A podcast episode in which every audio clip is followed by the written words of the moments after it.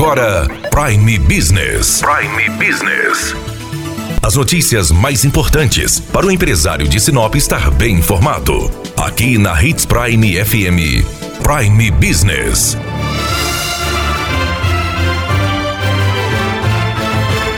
Encerrando a semana, notícia boa nesta sexta-feira. 2019 chegou ao fim. Nós estamos com o economista Feliciano Azuaga, que ao longo do ano desenvolveu uma série de pesquisas de indicadores econômicos com empresários e com os consumidores à frente aí do Centro de Informações Socioeconômicas do, da Unemat, o CISI, em parceria com a CDL Sinop. E aí a gente pergunta para o Feliciano como foi 2019? Você traz para nós como que o empresário e o consumidor avaliou o ano? O ano foi bem turbulento, foi uma montanha russa de emoções, né? Virada de ano, nova, nova, novos governos, estadual, federal, expectativa lá em cima, o governo entrou com uma pauta de reformas para a economia, então a expectativa foi, foi muito alta caiu na metade do ano, quando as reformas não começaram a andar, e voltaram a acelerar de forma muito rápida pós setembro. Por quê? Porque pós setembro tiveram uma série de notícias, uma série de notícias econômicas. A gente fez uma pergunta agora nesse mês na pesquisa assim sobre como foi a avaliação das pessoas para ver a percepção. A percepção foi muito parecida, tanto do empresário quanto do consumidor. Aproximadamente 80%, tanto dos empresários quanto dos consumidores tiveram uma avaliação positiva de 2019. Só que minha percepção olhando os indicadores é que essa, essa melhora na percepção ocorreu agora nos últimos 90 dias. E quais são os fatores? Primeiro fator, começaram a ter políticas de recursos adicionais para os consumidores. O saque do FGTS foi um grande avanço relacionado a isso. As pessoas poderem sacar o, um parte do seu FGTS das contas ativas deu uma animada nas pessoas. Um dinheiro adicional sempre é bom. O segundo fator que ficou mais barato crédito.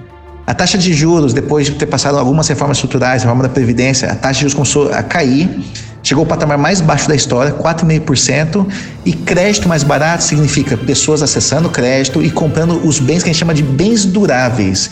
Bens duráveis não é aquela compra do dia a dia, é aquela compra que você começa a se planejar. Quando a pessoa começa a planejar, começa a mostrar que ela está com um otimismo melhor e com mais confiança.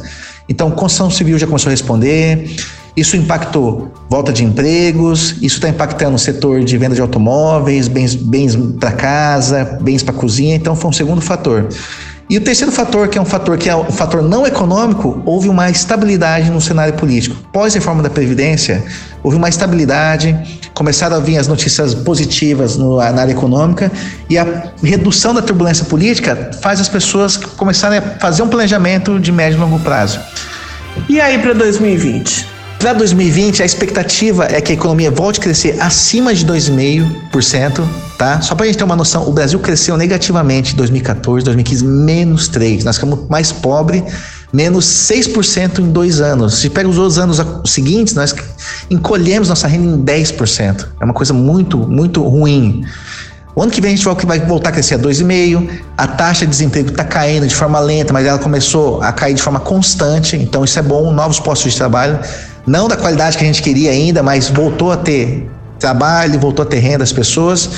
E principalmente a gente vê o nosso segmento aqui, nosso setor, nossa área aqui no Mato Grosso, nessa região do Médio Norte Mato Grossense, crescendo de forma muito mais acelerada que o restante do Brasil. O dado de 2017 do PIB apontou que Sinop foi a região que mais cresceu no estado de Mato Grosso e uma das que mais cresceram no Brasil, com taxa de quase 10% ao ano.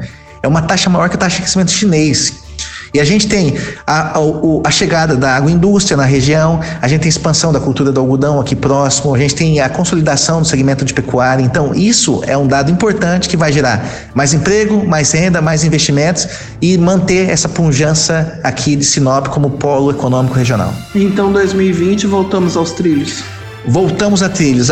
Paramos da montanha russa, agora a gente está entrando num trilho mesmo, que eu espero que no futuro seja o trilho da Ferrogrão. Naquele andar constante, plano, sem turbulência, porque é isso que faz as pessoas voltarem a consumir, a investir e gerar emprego. Daniela Melhorança trazendo o que há de melhor em Sinop para você, empresário. Você ouviu Prime Business.